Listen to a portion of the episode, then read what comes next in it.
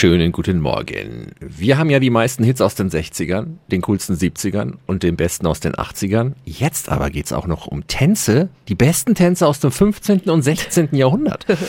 365 Dinge, die Sie in Franken erleben müssen. Ja, und so klang das damals. Die Nürnberger Schembert-Gesellschaft ist bekannt für Aufführungen von Musik, Tanz und Gesang der Renaissance. Agnes Graf-Thehn ist Vorsitzende und Tanzleiterin. Was ist denn das Besondere an diesem historischen Tanz? Der Tanz hatte damals ja verschiedene Funktionen. Es war einerseits natürlich Vergnügen und miteinander auf dem Ball zu tanzen, so wie es bei uns auch ist. Aber es hatte auch die Funktion der Repräsentanz. Also die Herrscher, die Fürsten haben Tanzunterricht bekommen.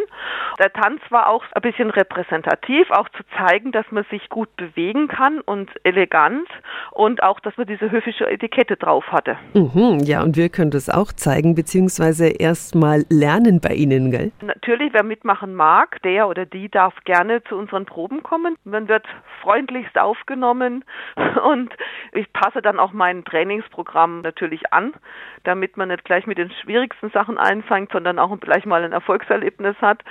Und dann werden wir die Sache ganz langsam ausbauen. Mhm. Übrigens, wenn Sie lieber zum Instrument greifen, aktuell gesucht werden auch Sackpfeifer und Trommler. Wie Sie mitmachen können, erfahren Sie nochmal auf unserer Homepage radiof.de. 365 Dinge, die Sie in Franken erleben müssen. Täglich neu in Guten Morgen Franken um 10 nach 6 und 10 nach 8. Radio F.